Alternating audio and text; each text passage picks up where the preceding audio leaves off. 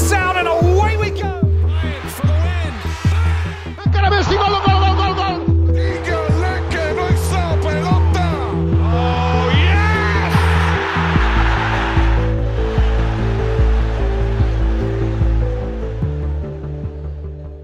Hola, bienvenidos de vuelta a un episodio más de Entre Pelotas. Estamos de vuelta una semana más a grabar. La semana pasada no pudimos grabar por diferentes razones. Realmente ninguno tuvo el tiempo. eh, Yo creo que más por el la fallecimiento disposición. de la reina. va- vamos a decir que sí, vamos a poner una excusa. Eh, hoy estoy con Maravilla y Wiwi. ¿Cómo están ustedes, muchachones? ¿Estamos bien, licenciado? ¿Y usted? Estamos bien, estamos bien, gracias a Dios. Qué bueno, qué Dándole bueno. gracias a ustedes por siempre escucharnos. No, claro. Eh, hablando de eso, y yo muy bien, gracias a Dios, eh, quiero dar unos saludos especiales esta semana. Quiero saludar a nuestros oyentes en Colombia, también obviamente en República Dominicana, que sé que nos escuchan, y en Estados Unidos, que he estado viendo los últimos, eh, la última data y, y vi que tenemos nuestros oyentes internacionales. Em, Entre Entonces- Pelotas International. Esta semana vamos a hablar de unos temitas interesantes realmente. Eh, voy a mencionar primero yo que estos muchachos parece que para ellos era algo muy normal que Alcaraz haya ganado el US Open y sea el, el número uno más joven en la historia del ATP. Pero queríamos felicitar desde aquí a el españolito Calito Alcaraz que logró su primer Grand Slam y como bien dije se proclamó como ya una figura del tenis y el número uno del mundo con 19 Fue un trámite, pero es histórico. Pero fue Bueno, un trámite. Tanto como trámite, no sé. Hubo un par de partidos que fueron un poco complicados, pero. No, un trámite en la final. Aunque sí le peleó, tú sabes, o sea, no fue de que un trámite, trámite de 13, pero fue un sí trámite fue, realmente. fue- muy bueno y se ha visto el, el crecimiento. Pero no vamos a entrar mucho en, en- en lo que fue eso, porque realmente también ya hace un tiempo, pero como. Yo que, no- no quería dejarlo pasar por alto porque fue bastante grande eso realmente a nivel ya histórico, especialmente por el número uno que consiguió. Y además de eso, vamos Y a el hablar número 2 de, de Casper también fue importante. Además de eso, entonces, vamos a hablar también de eh, ya de la Champions. Prácticamente no vamos a tocar ningún otro tema esta semana. Eh, la Champions ha vuelto. La semana pasada fue realmente que comenzó, pero como no grabamos la semana pasada y tampoco habían tanto partido tan interesante, vamos a comenzarlo esta semana. Esta semana vamos a hablar de el partido de la semana, que fue el Barcelona contra el Bayern. Y vamos a tocar también el Manchester City contra el Dortmund, que consideramos como el segundo partido más interesante a nivel de nombres de equipos y también hasta cierto punto de cómo eh, fluyó el partido. Y finalmente vamos a acabar con nuestras sorpresas de Champions. Y tal vez toquemos jugadores y goles de la semana, pero creo que con la sorpresa posiblemente podemos cubrir eso. Primero entonces, voy a preguntarle a nuestro compañero Wiwi, que nos hable un poquito de su equipo y qué le pareció el partido contra el Bayern. Bueno. Eh, eh, o sea, obviamente quillao porque perdimos, pero, o sea, me voy a ir muy para atrás. Esto es el mismo feeling que la Supercopa de España el año pasado. O sea, literalmente. Bueno, no del año pasado, de, que, que jugamos en enero contra el Madrid. Que, Sé a lo que te refieres. eh, ¿sabes? Que jugaron muy bien, pero, pero, al final la efectividad no fue la mejor. Em, para remitirme a estadísticas, como le gusta a mi querido compañero Juan, eh, el Barça tuvo, bueno, en la página que yo lo estoy viendo, porque el XG lo miden en de diferente manera en diferentes páginas. claro, claro, todavía no es una ciencia 100% estandarizada. Exacto. El Barça tuvo eh, 2.03 de XG. Pero di la página, di, la página, di la página. Si no me equivoco, fue en goal.com. O sea, que tenían esa estadística. Yo no sé de dónde po- ellos. o sea, Sacaron. qué No, está bien, método está ellos bien. sacan, ¿verdad? Lo más seguro fue tal vez Opta o algo así. Sí. Em, tiramos 18 veces, em, cuatro de esos fueron a puerta, nueve se fueron afuera, después los otros pues fueron, así llamarlo Fokker, ¿verdad? Que yo no entiendo cómo lo contabilizan, ¿verdad? Si tú tienes 18 tiras, ¿cómo tú haces 9 y 4? a mí alguien que me lo explique. Em, Y oportunidades claras, yo diría que tuvimos cuatro, cuatro casi cinco. Y pues si Yo digo cinco. Sí, y, y si contamos el penal que no nos pitaron. eh, Vamos, va- va- vamos primero a tocar eso, Wiwi. Del 1 al 10, ¿qué tan penal te pareció ese penal? Loco, penal claro, ¿sabes? Eh, 10. Realmente, siendo completamente, porque aquí me voy a quitar todo tipo de, de- de cosas, eh, creo que puedo Todo tipo de bufanda, camisa, te doy un etcétera. 8 o un 9 a eso de que podían pitarlo y no pasaba nada. De verdad que no entendí ni siquiera por qué no se revisó. Maravilla, dime del 1 al 10 qué te pareció ese penal así rápido para que Wiwi pueda continuar y después. A mí me pareció un 7. Oh, wow. Eh, para mí era penal, 100%, pero he visto que en otros partidos no lo cuentan ese mismo penal. Hoy, por ejemplo, pasó una situación parecida eh, en el Milan contra Zagreb y lo pitaron y no pasó nada, no fue ni siquiera polémico, ¿me entiendes? Esa es la vaina. Entonces, hay cuando hay momentos que lo pitan, hay quienes no lo pitan. Entonces, por eso le pongo un 7, porque estoy reclinado del lado de que es penal, en el libro es penal, pero hay quienes no lo pitan. Entonces, por eso puedo entender que no lo piten porque el foul haya sido eh, mínimo, pero sigue siendo foul. Yo, yo, yo lo que no yo no, entiendo es que yo- esa yo no misma- comprendo, yo estoy contigo, Wiwi, no comprendo. Porque a mí ese esa- penal clarísimo. Esa, misma y- la pitaron afuera, o sea, afuera del área, mil, o sea, par de veces durante el partido. Yo de Pero es que ni siquiera yo- que sea afuera o adentro, porque para mí ni siquiera claro, es es tan, que si- si es fuera tan o adentro, blanco, y- o sea, si porque es ni siquiera es tan es dudoso. falta, loco, es una, o sea, es- es una El, falta el error para mí estuvo en el árbitro, ni siquiera ir a revisarlo. Eso, ese para mí fue el error, ¿me entiendes? Claro. Porque si él hubiese tenido como que ya su criterio montado, después de revisarlo, creo que, creo que se hubiese debatido menos que lo que estamos debatiendo ahora. Claro, y, y al final, ¿sabes? Yo necesito que de alguna manera a los árbitros, no que sean más, eh, yo qué sé, como no accountable, eh, sino que por lo Necesitamos, menos creo- salgan y que Perdón, nos sí, expliquen perdón, por qué. que- que- que después voy a decir lo que, lo que estoy pensando. Claro, o sea, yo necesito que los árbitros salgan y nos expliquen por qué, yo qué sé, cierta jugada, eh, por ejemplo, que ayer expliquen por qué esa eh, es penal o O porque no es por qué- penal. Exacto, porque no es penal o porque hay una entrada muy similar que hace el Bayern que no es amarilla, pero que el Barça la hace y sí es amarilla. O sea, yo necesito ese tipo de cosas porque así los árbitros pueden unificar un cierto criterio y al final pues no terminan haciendo lo que se les salga, y lo voy a decir así, de los cojones, porque no puede ser que un árbitro tenga diferentes eh, eh, Percepciones de, de percepciones algo que como es de la y jugada, de esta cosa. Ustedes no se han fijado que desde que abrimos el programa estamos con esa, con ese tema, con esa temática, esa temática. Claro, porque al final, ¿sabes? Cada árbitro es diferente y te condiciona el partido. Si tú estás jugando en una competición que se supone que es la mejor, todo debería ser, en teoría, igual para todos. Pero ya Sí. Yo, yo creo cerrando que el tangent, ¿verdad? Sí, no, y, y ya cerrando tal vez el tema completo, no sé después, que, que- que creo que no hay mucho más que decir. Lo que yo entiendo es que en este tipo de jugadas que son tan blanco y negro, no puede haber una, una subjetividad que realmente no existe. Porque yo entiendo en la parte de mano, eh, juego peligroso, todo eso es muy subjetivo. Ahí yo puedo entender un error o puedo entender que, no se piten. Incluso algunas faltas que ya son más cuerpo a cuerpo, pero un, o sea, un- literalmente un tropiezo Una- a otros una jugadores. eso zancadilla, ¿sabes? Que no entiendo por qué no lo pita, porque por algo demasiado cadera. blanco y negro. Pero Wibi, continúa y ya vamos a soltar eso del penal, que para todos fue. Claro, no, y de verdad, oye, mira, eh, yo estoy contento hasta cierto punto. eh, ¿Qué te gustó más el del, equipo- del el- juego del Barcelona?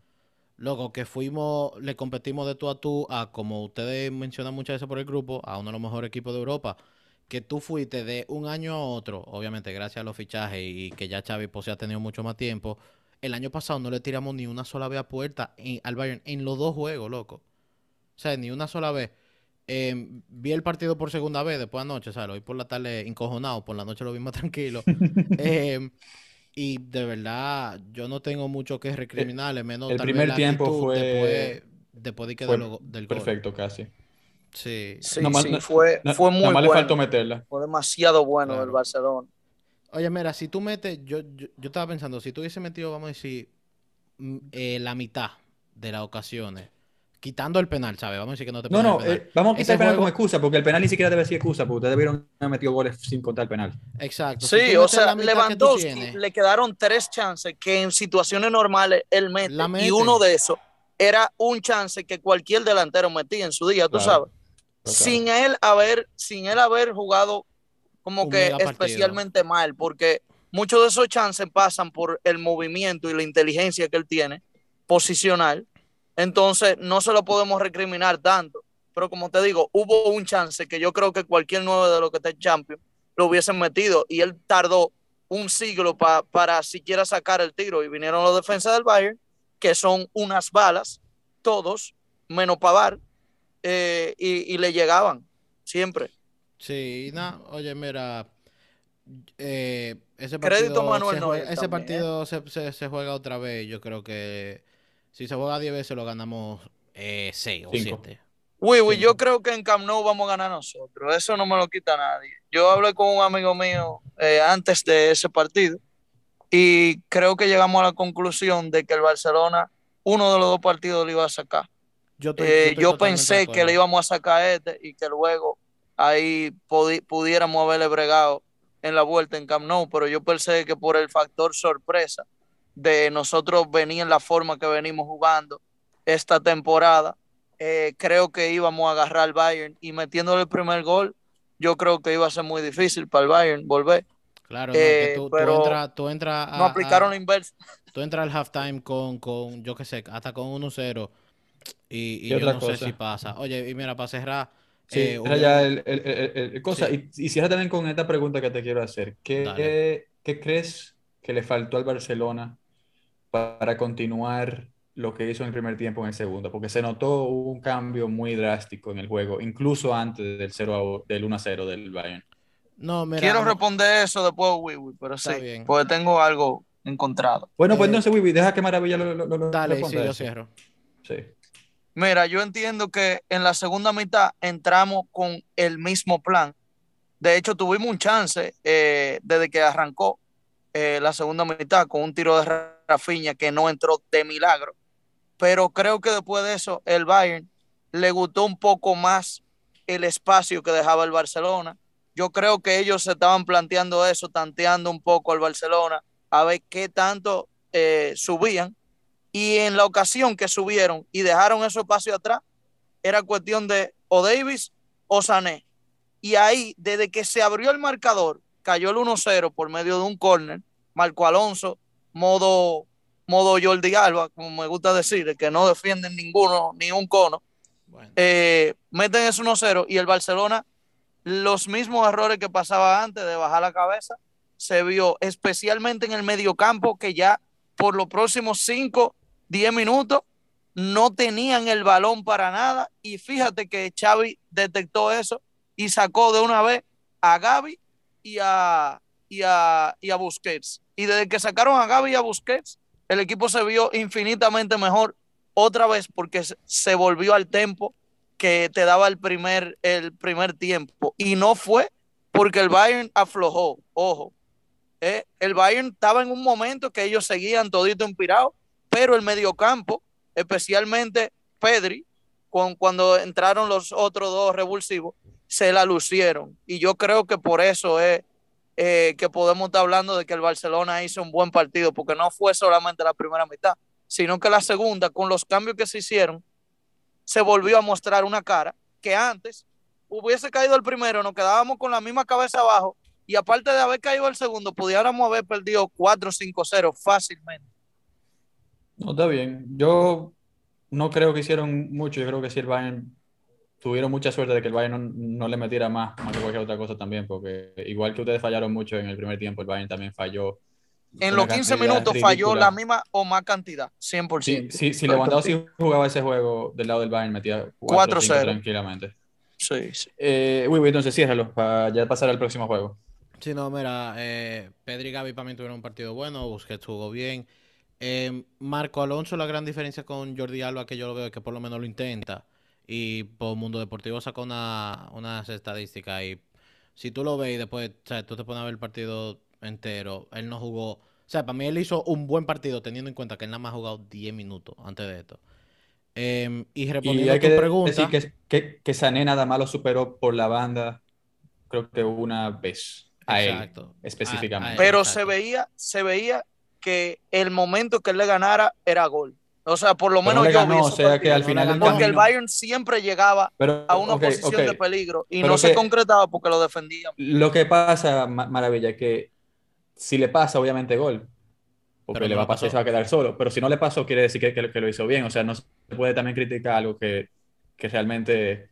O sea, no se puede criticar tan bien lo que hace bien una persona, en mi opinión. Por eso es que yo estoy diciendo esa, esa parte. Porque No te quiero decir que Marco Alonso fue malo, porque no fue lo que Lo único de que, que se equivocó es, como que- tú bien mencionaste, en el se corner. equivocó en el corner y Se ya. equivocó en la marca, pero, Pero tampoco se puede criticar correcto. la parte de la, la otra parte. Tuvo un partido, como bien dijo Wibi, correcto. O sea, no, no, no lo llegó a pasar Sané. Claro que sí lo pasa en este gol, ustedes pero me excusan, el Tigre tiene un guante en la zurda, ¿eh?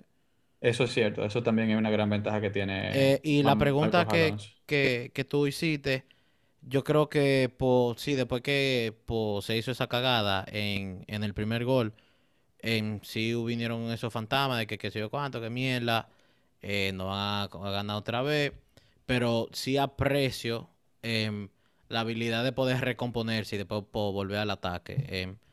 y yo espero, oye, mira, seriamente, yo espero muchas cosas, yo lo dije antes del partido no siempre tú, tú necesitas ganar para tener un punto de inflexión, ¿sabes? Para cambiar de chip. Mira el Madrid el año pasado, eh, cuando perdió contra el Barça, eso parece que fue como el turning point de todo. Y que el Madrid como que se encendió.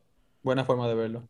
Entonces, No, yo, yo no lo vi de- ahí, de la yo lo vi derrota- más por, de la- por la victoria contra el PSG. Eh, para mí derrota- fue a partir de ahí. de la derrota se aprenden también y, y especialmente de derrotas como esta. Claro, muy, muy- muy bien dicho. Entonces, ahora vamos a pasar al segundo partido que tenemos pendiente. Creo que este no se va a hablar tanto porque realmente no hubo tantísimo de. Aunque fue un buen partido, tampoco hubo tantísimo de, de qué conversar. El Dortmund contra el City. Em, se lo voy a pasar a Maravilla para que hable un poquito de su acérrimo rival, que ya le ha superado en Manchester como el mejor equipo. Actualmente, obviamente, no de historia. Em, Maravilla, cuéntame un poquito de lo que te ha parecido a ti el City la incorporación de Haaland en el City, que la verdad ya ha demostrado que sin jugar bien incluso se nota cuando tiene un delantero y cuando no. Eh, Sí, sí. háblame un poquito del partido, de, de cómo, el, cómo el Manchester City ya está sacando partido que antes no sacaba porque no tenía alguien que, que hiciera esa diferencia. Mira, voy a tratar de ser breve porque realmente no fue un partido que eh, tuvo muchos chances.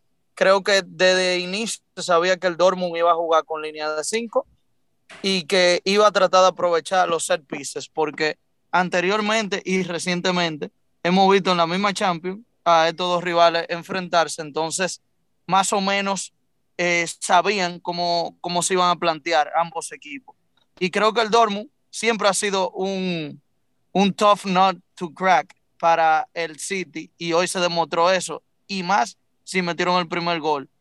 El City la pasó bastante mal, ya lo hemos visto que le han cogido el, el, el vamos a decir, ese control de partido que, que usualmente te impone Guardiola metiendo goles desde el principio y ya al final él guarda el resultado con esa posesión y si se le abren espacio, amén.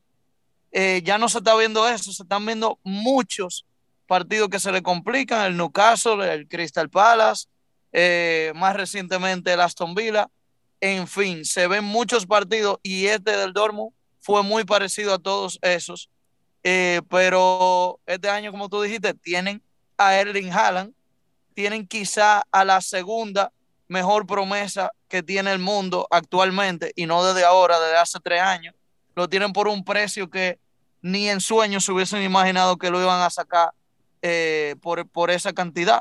Bueno. Y, y, como tú dijiste, Juan, o sea, tú tienes un delantero que una que tiene, una la mete. Y es la forma en que él aparece. Mucha gente dice tapping master. Pero mi hermano, mire cuántos jugadores en el mundo tienen la habilidad de meter gol tras gol en todos los partidos. Yo creo que nada más Cristiano y Messi me daban ese feeling en su prime. Oye, todavía ni siquiera Mbappé, Mbappé en Champions, a veces te mete gol, pero cuando tocan los partidos importantes, últimamente lo ha estado haciendo, pero tú no tienes el feeling que tú tienes con Haaland de que el tipo te va a meter goles en todos los partidos, no importa contra quién sea. Y ahora mismo eso es un edge que tiene el City y por eso es de mis tres favoritos eh, para llevarse la Champions. Uy, ¿Algo que tú querías agregar al, al Eh, Dortmund contra City? De verdad- y el City en general.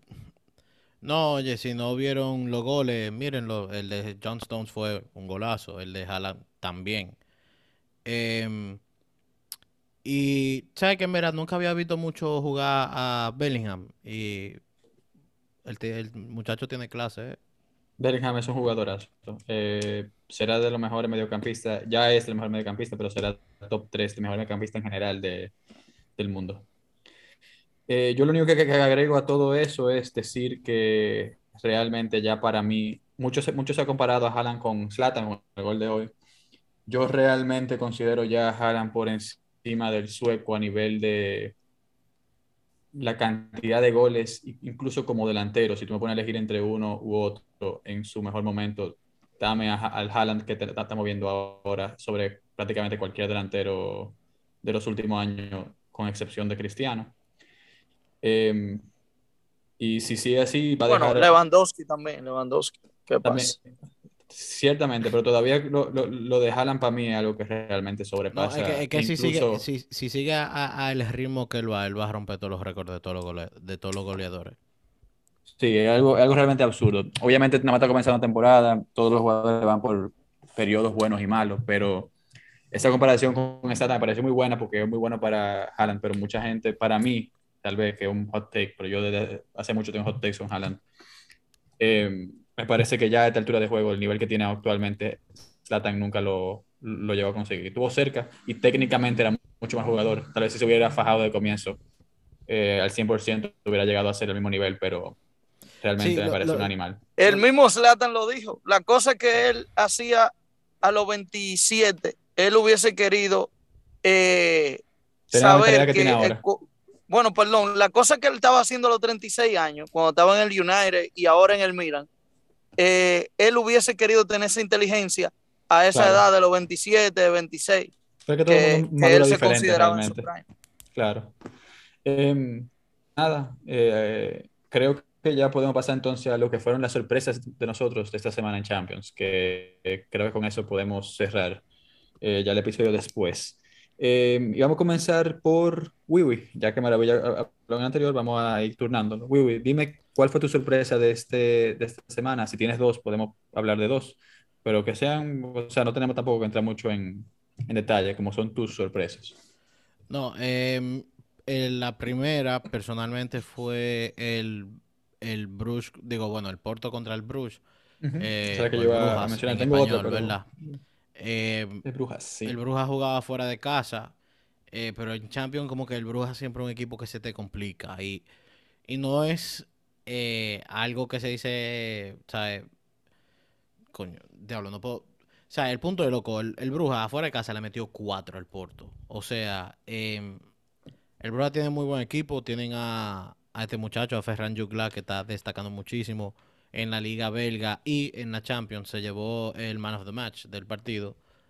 Y yo te puedo dar otro si tú quieres, que para mí honestamente no fue tan sorpresa.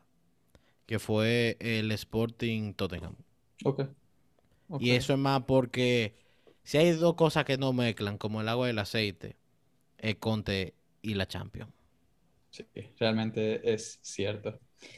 Em, Maravilla, dime de tus dos sorpresas, incluso si quieres meter en alguna sorpresa, algún gol o algo, semi, o algún jugador que te sorprendió, no tiene que ser nada más resultados. No, o sea, primero que todo, entiendo que la sorpresa mayor, aparte del Sporting contra el Tottenham, fue el Leverkusen contra el Atlético de Madrid.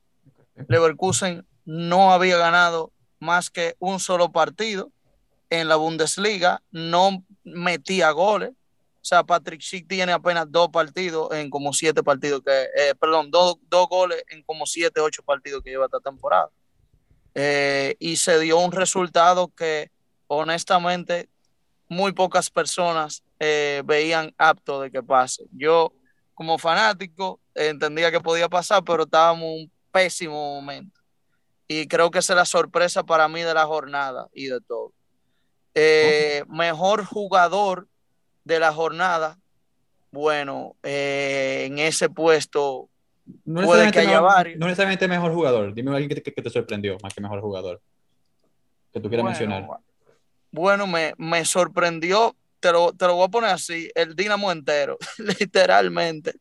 Eh, si hubiesen ganado el partido, yo creo que eh, sin duda te pongo a Miroslav Orsic, que se la pasó el partido completo dando un cátedra de cómo se juega fútbol cuando no se tiene posesión y con la posesión cómo make the most of it. O sea, ese tipo con tres tiros que hizo, los tres casi eran gol y todos los dribles fueron successful, en todo le hicieron falta, eh, metió un golazo.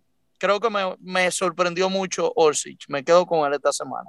Excelente. Me parece muy buen shout. Y yo sé que, te, que es un jugador que de verdad, de verdad te gusta bastante. Sí, sí, sí. Y no sé, Juan, rapidito, señores, ojo con el grupo E. Eh, el Milan parece que va a cruzar de seguro, pero entre el Salzburgo, el Zagreb y el Chelsea se van a pelear bien bacano. Imagínate, Sí. el Chelsea ahora está de último. Entonces, yo voy a dar mi, mi sorpresa de la semana. Para mí, eh, aunque no me sorprende tanto por el mal juego que están desarrollando, me sorprende porque al final del camino es un equipo que también se vio bastante mermado en este mercado de verano con la salida de su delantero estrella. El Benfica venció 2 a 1 haciéndole un comeback a la Juventus y pone bastante problema al equipo italiano de Turín, ya que queda ahora mismo en último lugar, empatados con el Maccabi Haifa. Yo traigo Y- a Tuchel, honestamente. Y realmente, último, o sea, la- no, no se está viendo bien el equipo de Allegri. Se está viendo un equipo bastante estático, Flojete. bastante flojito, la verdad. Y teniendo bastante buenos jugadores, po- porque no se puede decir que no tiene una plantilla buena, porque no es que tiene una plantilla mala realmente. Em, y creo que con eso puedo cerrar. Bueno, quiero dar a un jugador que no mucha gente conoce, pero que creo que va a conocer al mediano corto plazo. Déjame, ¿puedo adivinar? el- ¿Puedo adivinar? El jugador del Shakhtar, Ah, sí, dime. no, no, no, yo pensaba que te iba a decir el, No, el era, wing eh, del Napoli. Es Mudrik, es Mudrik que le va a decir. Mikhailo Mudrik, que le dicen abusador. el Neymar ucraniano. Realmente es un jugadorazo. Y hubo juga- equipos de la Premier que ofrecieron entre 30 y 40 millones de euros por él este mercado y el Shakhtar dijo que no.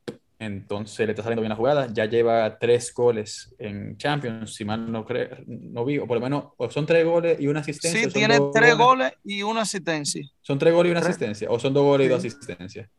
Tres goles y una asistencia. Ah, Metió dos contra. Cuatro contribuciones de gol en estos partidos. Ajá. Sí, no, realmente eh, lo vamos a ver contra el Madrid. Fíjense, ahí va a ser su, vamos a decir, Su bienvenida al mundo a la gente mainstream, eh, a ver cómo lo hace, pero un jugador que hay que pues, tener el ojo. Y no, Ojo, Juan, te gusta y, y le gusta tu equipo de Inglaterra. Le encanta el Arsenal. Dice, Bueno, mi equipo ay, de Inglaterra dice no es que el su Arsenal. futuro está en Arsenal. Mi equipo de Inglaterra no es el Arsenal. Mi equipo de Inglaterra El es el Leicester, Leicester. pero yo sé que te gusta mucho el Arsenal. No, a mí realmente no me gusta ningún otro equipo así de gustarme, aunque de chiquito sí me gustaba mucho el Arsenal, sino que me gusta mucho cómo juegan el Arsenal y el City en general. Como Son los dos equipos que, que- que más me gusta ver jugar. No voy a decir mentira ahí, porque realmente sí son los dos equipos que más me gusta ver jugar en Inglaterra. Mudrik con y, eso- Gabriel Jesús ahí adelante. Bueno, sería, sería muy interesante, realmente.